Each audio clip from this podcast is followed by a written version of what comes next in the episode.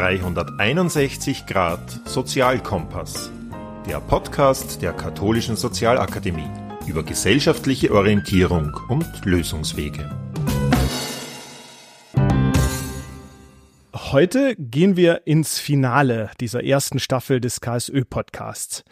Diese Staffel stand unter dem Generalthema gute Arbeit. In acht Folgen haben wir bisher mit Menschen aus Theorie und Praxis, von Unis und auch von Unternehmen gesprochen. Und zwar darüber, wie sich gute Arbeit in ihrem Fall und in ihrem Feld darstellt und anfühlt, was das sein könnte. Wir hatten einen Unternehmer vor dem Mikro, der die Vier-Stunden-Woche eingeführt hat. Wir hatten eine Vertreterin des Grundeinkommens beziehungsweise des Vereins Mein Grundeinkommen da. Wir hatten noch Expertinnen der WU Wien zum Thema Ehrenamt im Studio.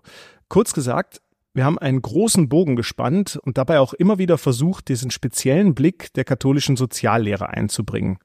Aufzuzeigen, dass das, was die Kirche an Soziallehre entwickelt hat, nichts Verstaubtes oder Gestriges ist, sondern zukunftsfähig. Und dafür steht ja auch dieser Podcast, dafür steht die KSÖ und der Gastgeber in diesem Podcast, Markus Schlagnitweit. Und damit ist eigentlich auch bereits das Stichwort für heute gefallen, Zukunft. Markus, worum geht's nämlich heute in unserem Gespräch und vor allem mit wem reden wir? Wer ist unser Gast? Ja, zunächst mal äh, hallo und äh, äh, freut mich, dass wir diesen Podcast mit Jeremias Adams Prassel äh, führen können. Jeremias ist ein persönlicher Freund von mir, weshalb ich mir auch das Du-Wort erlauben werde. Äh, aber zuerst zu seiner Person. Jeremias Adams Prassel lehrt Jus äh, an der Universität von Oxford und ist vor allem spezialisiert auf Arbeitsrecht. Und ich glaube, internationales Arbeitsrecht und, und auch vergleichendes Arbeitsrecht. Neben seiner Tätigkeit in Oxford ist er aber auch noch an den Unis in Paris und Harvard als Wissenschaftler aktiv. Er hatte und hat Forschungsaufträge in Yale, Beijing, Hongkong, Hamburg, auch an der Uni Wien. Und nicht zu vergessen, er ist auch Mitglied im wissenschaftlichen Beirat der KSÖ, was mich besonders freut. Abgesehen davon übt er auch äh, Beratertätigkeit für internationale äh, Organisationen, internationale Arbeitsorganisation ILO oder auch bei der Europäischen Kommission aus. Das spezielle Forschungsinteresse von Jeremias Adams Brassel richtet sich auf künstliche Intelligenz, Innovationspolitik und die Zukunft der Arbeit, so, heißt es in seinem Curriculum Vitae äh, auf seiner Website. Zu unserem Thema, dem Arbeitsmarkt, hat Jeremias unter anderem 2018 das Buch Humans as a Service publiziert, also der Mensch als Dienstleistung über Versprechen und Gefahren in der Gig Economy. Und seit 2021 forscht er in einem auf fünf Jahre angelegten großen europäischen Projekt zum Thema Algorithmen und Arbeit beziehungsweise Algorithmen in der Arbeitswelt. Ja, das ist ein, ein, ein spannendes Feld. Ich habe manchmal den Eindruck, das, worüber Jeremias Adams Basel hier forscht, davon haben wir in Österreich noch ganz wenig Ahnung, vielleicht weil es damit zusammenhängt, dass wir in, in Österreich in einem Land mit sehr hohen auch arbeitsrechtlichen Standards leben, äh, mit einer im internationalen Vergleich hohen Organisation der Arbeitnehmerschaft äh, mit starken Gewerkschaften und so weiter, äh, weshalb vermute ich viele Entwicklungen der Arbeitswelt der modernen äh, bei uns in, in, in Österreich oder Mitteleuropa oder Europa überhaupt noch gar nicht so angekommen sind. Äh, und das wird heute, glaube ich, ein spannender Inhalt unseres Podcasts. Ja, damit haben wir den Bogen jetzt ziemlich weit gespannt. Das heißt, nachdem wir in Österreich ziemlich viel verortet haben von unseren Fragestellungen und äh, Problemen auch und Lösungsansätzen, machen wir jetzt das große Fass auf, nicht mal nur das europäische, sondern das weltweite Arbeitsmarktfass. Ähm, Herr Adams Basel, die, die Themen oder die Stichworte, die Markus gerade angesprochen hat, KI, Innovation, Arbeitsmarkt sind mit den Stichworten eigentlich aus Ihrem Forschungsinteresse bereits auch Eckpunkte einer Art Antwort auf unsere Leitfrage gegeben, wohin sich der Arbeitsmarkt entwickelt? Also Innovation als, weiß ich nicht, Herausforderung, KI als Herausforderung. Sind das Ihres Erachtens sozusagen die zentralen ähm, Marker, mit denen wir heute zu tun haben international? Zu einem hohen Grad, ja, auf jeden Fall. Ähm, vielen herzlichen Dank für die Einladung. Ähm, ich freue mich sehr auf unsere Diskussion. Wenn wir über KI und Arbeitswelt sprechen, denken ganz viele Menschen nur an eines. Und zwar, dass die Roboter kommen und uns alle die Jobs wegnehmen. Und das ist eine Panik, die wir immer wieder sehen, wenn neue Technologie eingeführt wird. John Maynard Keynes schon vor über 100 Jahren schreibt dazu, dass wir durch neue Technologien alle im Technological Unemployment sind, nur noch drei bis vier Stunden die Woche arbeiten müssen. Ist leider Gottes nicht wahr geworden, wie auch viele andere ähm, ähnliche Vorstellungen im Laufe der Jahrhunderte. Gleichzeitig aber heißt es überhaupt nicht, dass KI nicht die Arbeitswelt sehr stark verändert. Sie nimmt uns nicht die Jobs weg, aber sie verändert die Jobs und die Arbeit, die wir sehen.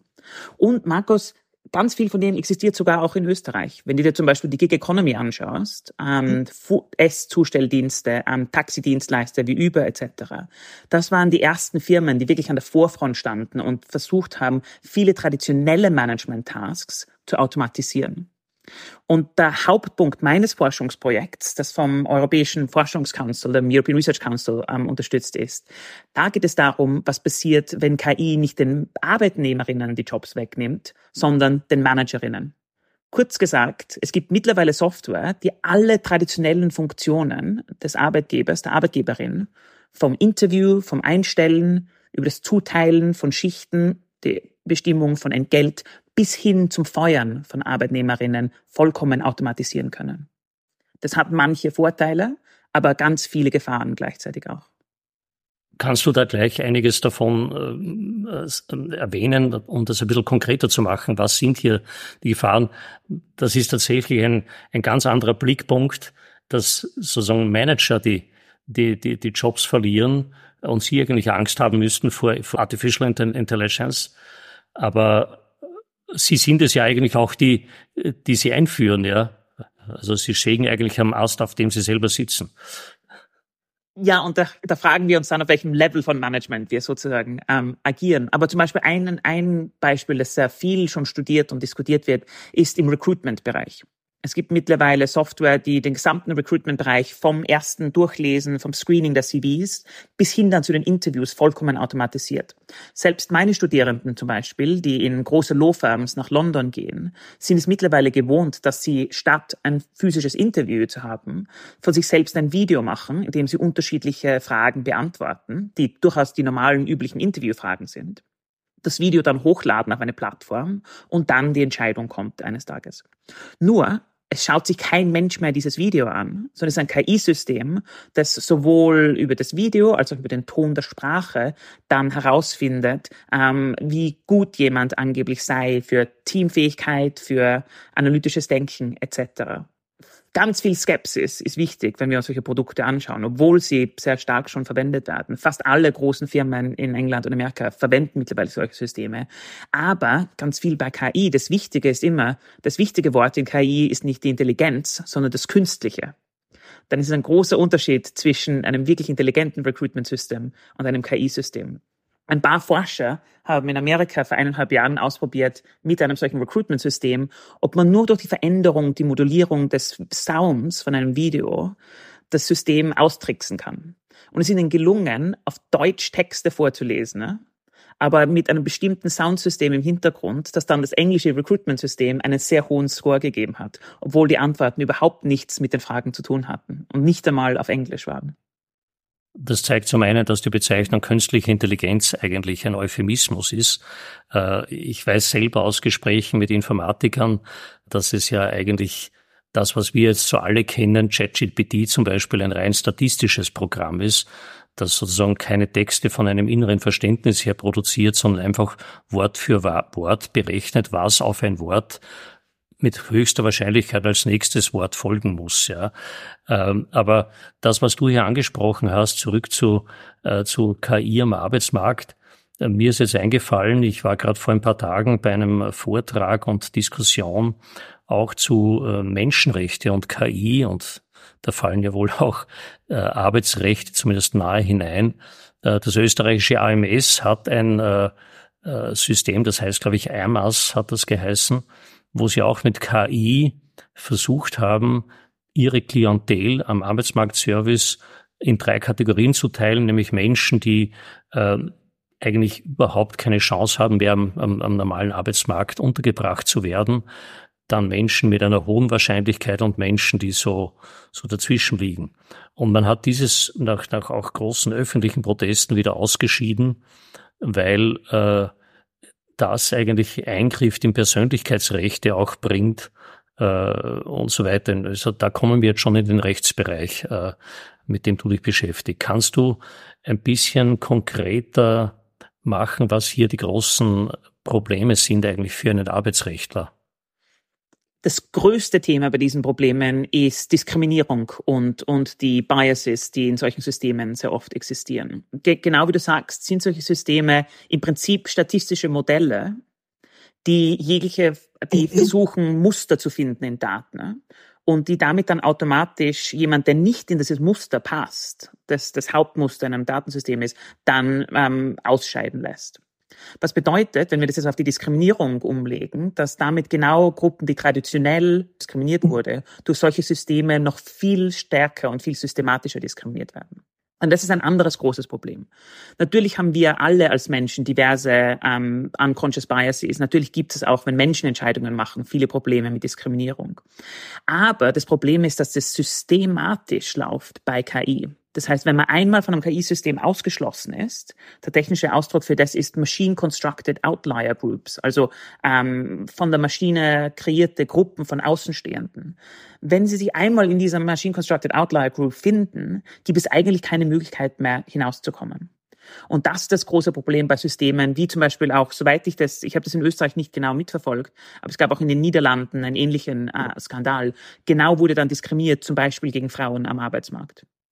Und das ist ein Problem, mhm. das wir auch zum Beispiel im Recruitment-Bereich immer wieder sehen. Wo setzt jetzt sozusagen die Arbeit der Juristen an, äh, wenn sie solche Diskriminierungsfälle oder solche, solche eine Neigung der, der KI zur Diskriminierung als Kernproblem, äh, wenn sie das aufdecken, äh, geht es darum, überhaupt den Einsatz von KI wieder zu verbieten und stark zu reglementieren? Oder geht es darum, sozusagen in diese Algorithmen einzugreifen äh, und, und, und, und die, die dahinterstehenden Programmierer sozusagen äh, zu regulieren? Ich glaube, wir brauchen eine Mischung aus beiden. Ähm, auf der einen Seite gibt es bestimmte Dinge, die einfach verboten werden sollten. Zum Beispiel, denn ähm, es gibt Modelle, in, die vor allem in den Vereinigten Staaten eingesetzt werden, wo KI verwendet wird, um herauszufinden, wie wahrscheinlich es ist, dass jemand einer Gewerkschaft beitreten will, um dann zu verhindern, dass solche Leute eingestellt werden.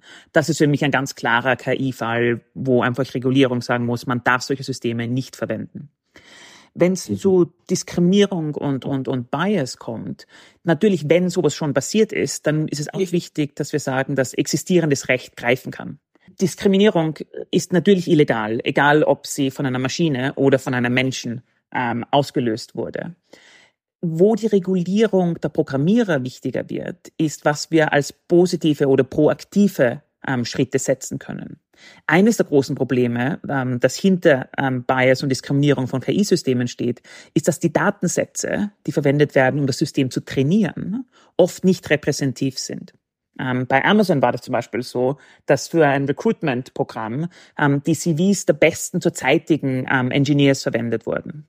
Und natürlich hat das System dann gelernt, dass ein Charakteristikum, das diese Engineers größtenteils gemeinsam hatten, dass sie alle Männer waren. Und das System dann automatisch gelernt hat, ähm, Frauen selbst mit guten Engineering Degrees nicht ähm, zum Interview einzuladen.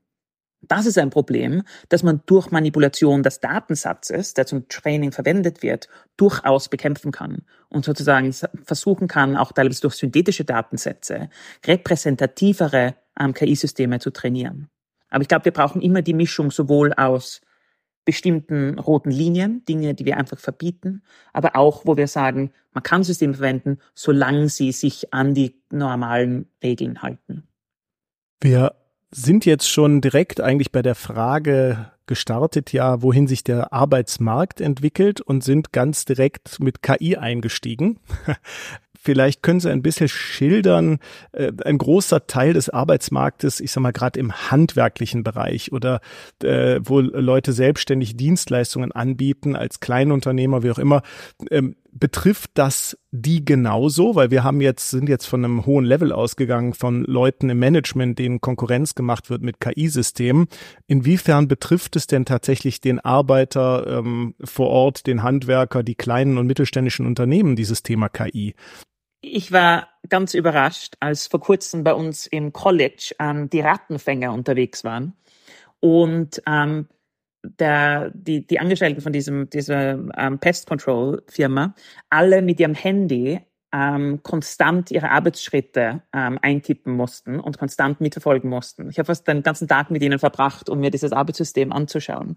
Also ich glaube, ist der Punkt dieser Anekdote, dass es wirklich sich um alle Teile des Arbeitsmarkts handelt. Ähm, ganz interessant, vor kurzem habe ich gelesen darüber, dass ähm, in mehreren Ländern ähm, wenn Bauern um Kredite ansuchen, es mittlerweile damit verbunden ist, die Konditionen der Bank, dass bestimmte KI-Software verwendet wird, die entscheidet, wann ausgesät und wann geerntet werden muss. Selbst wenn ein erfahrener Bauer, eine erfahrene Bäuerin äh, ganz andere Meinungen hat, ist es dann Teil der Kreditkonditionen der Bank, dass diese KI-Systeme eingesetzt werden. Es ist also, es überrascht mich immer wieder, in welchen Teilen des Arbeitsmarktes man diese Systeme bereits findet.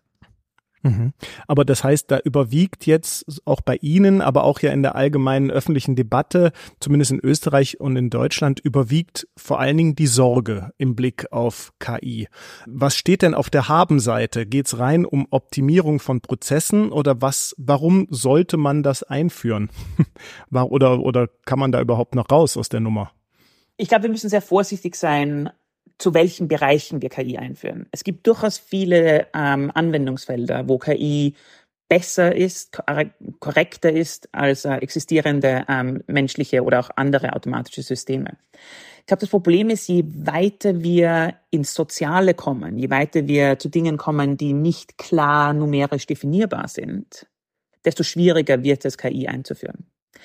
Man kann KI verwenden zum Beispiel, ähm, um Betrug oder, oder Insider-Trading äh, zu verhindern. Das sind Anwendungsbereiche, wo KI sehr korrekt ist, sehr präzise ist und es auch meistens die richtigen Lösungen findet. Wenn ich jetzt aber gleichzeitig versuche zu messen, wie teamfähig jemand ist oder selbst Produktivität zu messen automatisch, dann sind es Bereiche, wo es durchaus sehr problematisch ist. Eine der wenigen Situationen, wo KI sehr positiv sein kann, ist Health and Safety. Also wenn es um äh, Sicherheit äh, am Arbeitsplatz geht, da gibt es durchaus Systeme, die zum Beispiel messen können, ähm, wie müde jemand ist beim Fahren und dann ähm, extra Pausen anordnen kann. Das sind manche positiven äh, Anwendungsgebiete. Aber grundsätzlich würde ich immer sehr vorsichtig sein damit, ähm, wo wir KI einsetzen wollen. Eine der, eine der interessantesten Fragen in dem Gebiet, zu dem ich auch mit meinem Team hier in Oxford forsche, ist, ob wir uns überlegen sollten, ob es ein Recht auf eine menschliche Entscheidung gibt ob wir das Recht haben, sozusagen nicht komplett einer Maschine ausgeliefert zu sein. Ähm, es gibt zurzeit in der Datenschutzgrundverordnung im Artikel 22 eine, ein Verbot von vollautomatisierten Entscheidungen in mhm. bestimmten Umständen. Es gibt aber auch Ausnahmen dazu. Und eine der großen Diskussionen, sowohl juristisch als auch mehr philosophisch und vielleicht auch so eine Ebene der Menschenwürde, ist es, sollten wir ein Recht haben darauf, einen menschlichen Decision Maker zu haben? Und auf der anderen Seite äh, habe ich jetzt gerade noch Diskussionen gehört darüber, ob nicht gerade bei der Frage der Haftung, wenn KI falsche Entscheidungen trifft oder nachträglich sich herausstellende falsche Entscheidungen, Fehlentscheidungen, ob man, ob KI nicht oder KI-Systeme eine Rechtspersönlichkeit beanspruchen können, damit man sie selber vor, vor Gericht zerren kann, weil wer ist sonst haftbar? Ist das auch ein Thema, mit dem Sie zu tun haben? Ja, aber da habe ich eine ganz klare und sehr schnelle, einfache Antwort. Ähm, KI-Systeme sollten auf keinen Fall ihre eigene Rechtspersönlichkeit haben. Das ist ein vollkommenes Fehlverständnis von KI-Systemen. Ähm, wenn eine großen Gefahren mit KI, gerade jetzt auch bei, bei den neuen Generative AI-Models wie, wie ChatGPT und GPT-4, ist es, dass die Technologie reifiziert werden kann dass wir in diese Falle hineinfallen, dass plötzlich der Algorithmus selbst irgendeine Persönlichkeit annimmt. Und es ist ganz, ganz wichtig hier wieder zu sagen, das wichtige Wort bei KI ist das K. Das ist künstlich. Das ist nicht eine Rechtspersönlichkeit. Denn die, die, die Gefahr bei der Rechtspersönlichkeit wäre es dann, dass diejenigen, die die Systeme entwickeln und diejenigen, die die Systeme einsetzen, sich dann der Haftung und der Verantwortung entziehen können. Das heißt, wo wäre hier die größere Verantwortung bei denen, die sie einsetzen und bei denen, die sie entwickeln, oder ist das, lässt sich das gar nicht so einfach auseinanderdröseln, weil äh, das eine sind vielleicht die Auftraggeber, die es nachher einsetzen, äh, haben die eine Verpflichtung, äh, hier sozusagen die, die, die Entwickler der KI entsprechend zu briefen. Ähm, wer hat hier sozusagen äh, auch auf die Rechte der dann Betroffenen zu achten? Ich glaube, es ist eine Mischung, dass beide Parteien, die involviert sind, beziehungsweise oft sind es, wir reden oft von der AI Supply Chains, oft sind es recht lange ähm, Supply Chains, die solche Systeme entwickeln. Und je nachdem, welche Problematik wir diskutieren, sollte es andere Verantwortungen geben. Für die mhm. Entwicklung der KI zum Beispiel ist es wichtig, dass, obwohl wir oft, es wird oft von der Black Box gesprochen und es wird oft davon gesprochen, dass die Systeme selbst lernen und deswegen nur schwer verständlich sind. Das stimmt insofern, als dass es sich nicht mehr um traditionelle Algorithmen handelt, die im Prinzip große Decision Trees sind. Aber selbst wenn man ein KI-System trainiert und lernt, kann man bestimmte Parameter einstellen, muss man bestimmte Entscheidungen treffen, zum Beispiel, ob man lieber False Positives oder lieber False Negatives hätte. Und diese Entscheidungen werden oft auf der technischen Ebene getroffen, ohne sich über die größeren sozialen und, und weiteren Implications nach Gedanken zu machen. Und da ist es wichtig, dass Haftung auch schon bei Entwicklern oder bei, bei zum Beispiel ähm, Providern von den Training Datasets ähm, existiert. Auf der anderen Seite ist es so, dass wenn man die Systeme kauft und wenn man sie dann einsetzt, jeder Betrieb dann wieder die Möglichkeit hat, sie zu konfigurieren. Selbst wir, wir zeichnen diesen Podcast mit Microsoft Teams auf. Selbst Microsoft Teams hat schon viele KI-Bereiche ähm, äh, eingebaut, gerade auch um zum Beispiel Arbeitnehmerinnen zu überwachen oder, oder zu kontrollieren. Wenn man jetzt Microsoft Teams kauft als Betrieb, kann man sich aber entscheiden, welche dieser Funktionen man einsetzt und welche dieser Funktionen man nicht einsetzt. Ähm, es gibt zum Beispiel äh, ein äh, eine Funktion, die automatisch die E-Mails und die Kalender liest und dann am Abend ähm, einen automatischen oder in der Früh einen automatischen Reminder schickt, wo steht, Jeremias, du hast gesagt, du wirst bis Dienstag äh, Markus ein E-Mail schreiben, du hast ihm noch kein E-Mail geschrieben, willst du es nicht noch machen, bevor du heute nach Hause gehst? Das ist zum Beispiel ein System, das bei uns in unserer Version von Teams ausgeschalten ist, was ich für sehr wichtig halte, dass es nicht diesen extra ähm, Druck ersetzt. Aber für solche Entscheidungen ist es dann vielmehr sozusagen die individuelle Einsetzung, wo die Haftung auch existieren muss dahinter steht ja auch ein bisschen immer die Angst, also das, wie Sie es jetzt schildern, äh, sieht es ja aus, als hätten wir noch ziemlich viel in der Hand. Die Sorge bei vielen in der, in der öffentlichen Debatte ist ja, dass wir es eigentlich nur vordergründig noch in der Hand haben, dass eigentlich jetzt, wenn Sie das Beispiel Microsoft Teams jetzt nehmen, dass ja die Kamera eh ständig mitläuft, ob ich will oder nicht und wer weiß, wo meine Daten landen und was damit geschieht. Zur Not landet das bei Sozialversicherungen, die einschätzen, ob ich tatsächlich Zeit vom Arbeitsplatz verbringe oder sonst wo. Ähm, also dass, äh, so, äh, dass sozusagen der Big Brother schon immer ständig uns begleitet, ohne dass wir es wollen. Ist das alles Science Fiction oder gibt es dafür auch schon Anzeichen, dass es, dass uns, dass wir es eben nicht mehr in der Hand haben? Es ist durchaus so, dass schon sehr viel Überwachung stattfindet. Das bedeutet aber nicht, dass wir es nicht mehr in der Hand haben können. Und ich glaube, es ist sehr, sehr wichtig, dass wir nicht in diesen Determinismus verfallen, dass wir nicht glauben, dass Technologie etwas ist, das uns passiert, dass Innovation und Entwicklung sich automatisch immer in eine Richtung fortsetzen muss und wir dem einfach ausliefern müssen. Und da ist es, glaube ich, sehr wichtig, dass es dann auch Regulierung und auf demokratiepolitischer Ebene Diskussionen und dann Entscheidungen gibt, wie man regulieren soll. Die EU ist hier ein sehr großer Player. Es gibt das KI-Gesetz, das zurzeit ähm, diskutiert wird und hoffentlich nächstes Jahr beschlossen werden wird. Ähm, es gibt auch zum Beispiel in der Arbeitswelt ähm, vor kurzem erst beschlossen die Plattformrichtlinie. Und die Plattform-Arbeitsrichtlinie wird zum ersten Mal genaue Regeln haben, auch Verbote haben, wie man KI in der Plattformarbeit einsetzen kann. Wir sind mhm. also dem System nicht ausgeliefert. Und es ist, glaube ich, sehr wichtig, dass wir diesen, diesen Sense of Agency behalten, dass wir nicht uns einfach sagen, okay, Technologie ist eine rein technologische Frage. Da geht es auch darum, dass Innovation oft besser läuft, wenn es bestimmte Regeln gibt.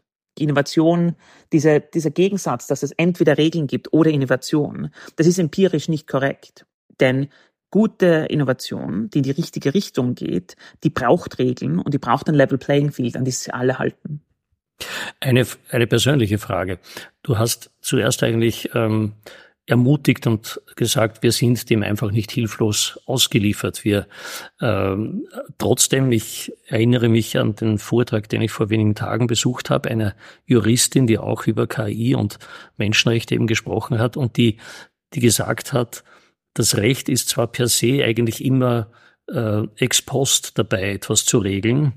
KI und die ganze Entwicklung der KI hat aber eine derartige Geschwindigkeit mittlerweile, dass sich die Frage stellt, ob dann die politischen Prozesse, die hinter der Formulierung von äh, Gesetzen und Regulierungen stehen, ob die überhaupt noch irgendwie Schritt halten können mit diesem Tempo. Oder der Gap sozusagen immer größer wird zwischen, zwischen dem technologischen Fortschritt und dem Regelungsbedarf. Das ist eine durchaus berechtigte Sorge, aber es gibt diverse Ansätze, wie man versuchen kann, ähm, dem entgegenzutreten. Zum Beispiel ist es wichtig, glaube ich, dass wir nicht bestimmte Technologien per se regulieren, weil da hast du vollkommen recht, Markus, die entwickeln sich viel zu schnell, um da mithalten zu können. Aber wir müssen uns dann überlegen, was sind die Probleme, die entstehen. Und dann ganz bewusst sagen, es ist egal, welche Technologie jetzt diese Probleme ausgelöst hat. Es geht uns darum, bestimmte Dinge einfach zu verhindern. Zum Beispiel, ob ich jemanden diskriminierend entlasse, ist es wieder, ist es eigentlich egal, ob das ein System macht oder ob das ein Mensch macht. Und deswegen sozusagen dieser mehr der Fokus auf die Harms als auf die Technology sind, glaube ich, ein sehr wichtiger Schritt, um zu verhindern, dass wir genau immer dieses Catch-up-Problem haben. Wir haben jetzt sehr stark gesprochen über KI und auch eigentlich über das Geschäft des, des Juristen, der sich damit auseinandersetzt äh, und worauf hier zu achten ist. Ich möchte noch einmal auf ein weiteres Themenfeld zurückkommen, nämlich diese Gig Economy. Du hast eingangs mich schon dahingehend korrigiert, dass wir das auch in Österreich kennen, die ganzen Essenszusteller, äh, Uber und so weiter.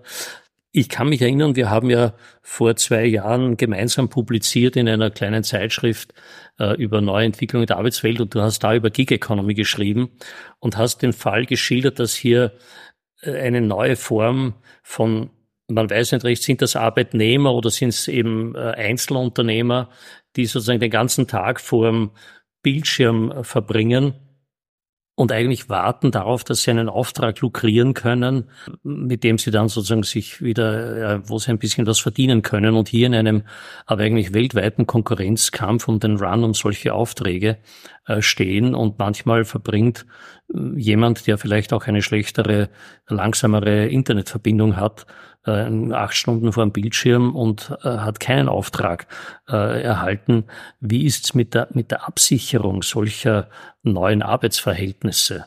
Was stellen sich hier für Herausforderungen? Ich denke, auch das gehört zum Thema Entwicklung der Arbeitswelt.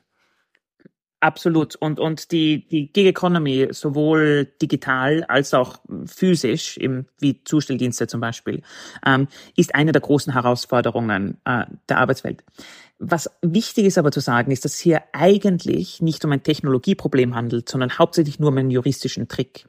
Es geht hier darum, einfach durch Verträge zu versuchen, Menschen, die eindeutig Arbeitnehmerinnen sind, als Selbstständige ähm, darzustellen, um mehr Flexibilität für Firmen und äh, weniger Kosten für Firmen zu schaffen und sozusagen das ganze Risiko im Arbeitsmarkt dann auf das Individuum, auf die individuelle Arbeiterin zu schieben. Das ist so, als ob ein Kaffeehaus in Wien plötzlich sagen würde, wir sind jetzt eine Kaffee- und Kuchenplattform und ähm, die Kellnerinnen und Kellner können ihre Dienstleistungen anbieten. Wenn jemand da ist, kriegen sie einen Teil der Kosten. Wenn niemand da ist, werden sie nicht bezahlt. Das wäre im Prinzip genau das gleiche Modell. Gerichte aber überall in, in Europa und auch weltweit werden immer stärker klar, dass diese Tricks nicht funktionieren. Es ist egal, ob es der Supreme Court hier in England ist oder das Tribunal Supremo in Spanien, der Cour de Cassation ähm, in äh, Frankreich, das Bundesarbeitsgericht in Deutschland. All diese Gerichte haben sich diese Verträge angeschaut in höchster Instanz und ganz klar gesagt, dass es sich hier einfach um Scheinselbstständigkeit handelt und dass die Arbeitnehmerinnen anzustellen sind. Das größere mhm. Problem ist teilweise ähm, die, wie du das sagst, die sozusagen globale äh, Online Arbeit. Und da ähm, gibt es zurzeit einen sehr interessanten Fall in Kenia, wo äh, Arbeitnehmerinnen, die für Facebook ähm, Data Cleaning betreiben und, und Harm Reduction betreiben, zum ersten Mal auch gegen Facebook gewonnen haben, damit sie als Arbeitnehmerinnen und Arbeitnehmer erkannt werden müssen. Das eines der interessanten Dinge, gerade an Systemen wie KI, ist, dass die Frage stellt sich oft, woher kommen denn die, die Daten, mit denen KI-Systeme trainiert werden? Und die Antwort ist ganz oft von ähm, äh, Menschen, die irgendwo in der Welt an solchen Systemen arbeiten und die einfach tagelang damit verbringen, Bilder zum Beispiel zu identifizieren oder, oder Labeling zu betreiben. Auch zum Beispiel, wenn man ähm, äh, problematische Inhalte bei sozialen Medien zum Beispiel ähm, anzeigt, ist es oft so, dass es dann irgendwo äh, global jemanden gibt, der sich diese Videos alle anschauen muss und entscheiden muss, ob die wirklich sozusagen gegen die Regeln der Plattform verstoßen. Auch das ist was, das sehr oft dann über diese Online-Gig Economy ausgesourced wird. Und da ist es juristisch natürlich etwas schwieriger, weil mehrere Rechtssysteme zusammenkommen. Aber dieser Fall in Kenia vor kurzem ähm, zeigt, dass es doch Möglichkeiten gibt, hier auch Verantwortung wiederherzustellen. Mhm. Ja, was ich äh, zu der ganzen Thematik sagen kann, ist, äh, dass zum einen die katholische Soziallehre Arbeit ja nicht nur aus einem ökonomischen äh, oder auch nicht aus einem juristischen äh, Blickwinkel betrachtet, sondern Arbeit sozusagen von seiner, von ihrer Bedeutung her für äh, die Entfaltung und Entwicklung der menschlichen Persönlichkeit und des Humanums insgesamt in einer Gesellschaft äh, betrachtet.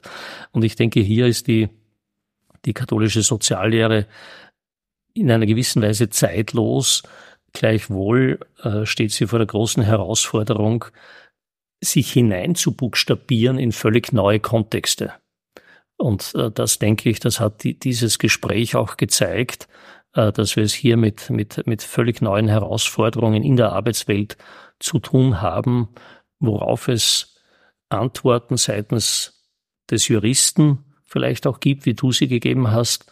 Aber die Frage ist, ob das muss ich mir selber nochmal sozusagen durchgehen, durch den Kopf gehen lassen, wie weit hier die katholische Soziallehre nicht auch wiederum Weiterentwicklung braucht, um hier auf solche neuen Herausforderungen, die ja auch nicht alle schlecht sind, nicht alle problematisch sind, wie wir ja festgestellt haben, auch gut reagieren zu können. Vielleicht zum Abschluss äh, noch eine Frage an den ähm, Juristen mit Weltblick, den vielgereisten, der, der ähm, viele Systeme kennt auch, so auch Rechtssysteme und äh, Arbeitsrechtssysteme. Was sind denn so die, die, KI war schon ein Thema, was wir jetzt sehr ähm, intensiv beackert haben, aber was sind sonst Dinge, die auf die Arbeitnehmerinnen und Arbeitnehmer in Österreich zukommen, wenn Sie so ähm, vor Ihrem Hintergrund Ihrer internationalen Beobachtung sprechen? Was sind die großen Trends im Arbeitsrecht, am Arbeitsmarkt, die sonst vielleicht auch in Österreich oder im, in Zentraleuropa aufschlagen werden? Ich glaube, der größte Trend neben der Digitalisierung, den wir sehen, ist ähm, die, die Fragen zur Green Transition. Wie man sozusagen versuchen kann, wenn wir uns den Klimawandel äh, anschauen, wenn wir sozusagen überlegen, wie wir gegen die Klimakrise vorgehen können, sicherzustellen, dass das auch positiv sich am Arbeitsmarkt auswirkt und nicht hier irgendwie ein falscher Gegensatz zwischen dem Arbeitsmarkt und der, der Green Transition stattfindet. Das wird sehr viel diskutiert auf Konferenzen, auch auf politischer und, und Policy-Ebene. Und ich glaube, da ist es wichtig, auch ähm, selbst äh, forsche ich nicht zu dem Bereich, aber es ist sehr wichtig, dass wir uns das überlegen, dass sozusagen eine Green Transition ähm, auch eine Just Transition sein kann. Ich danke dir, Jeremias. Das war ein äh, tolles Gespräch. Ich glaube, wir haben auch innerhalb dieses Gesprächs noch einmal einen sehr weiten Boden gespannt, haben zum Teil äh, das Thema sozusagen nur noch der Arbeitswelt auch schon verlassen im Hinblick auf die Auseinandersetzung mit, mit KI. Das könnte schon ein, ein Übergang vielleicht auch in neue, in neue Podcast-Folgen werden. Also mir fallen da jetzt schon wieder Themen, neue Themen ein. Danke. Ja, jetzt wollte ich dich gerade fragen, ob das schon das Schlusswort ist, Markus, und ein Ausblick, ein kleiner Cliffhanger für die nächste Staffel, aber soweit sind wir noch nicht. Auch von meiner Seite vielen Dank ähm, für dieses Gespräch.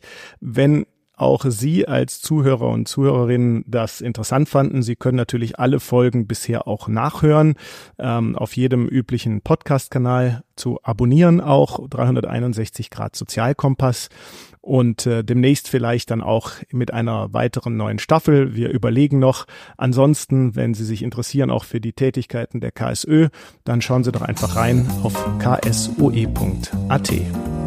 361 Grad Sozialkompass. Der Podcast der Katholischen Sozialakademie. über gesellschaftliche Orientierung und Lösungswege.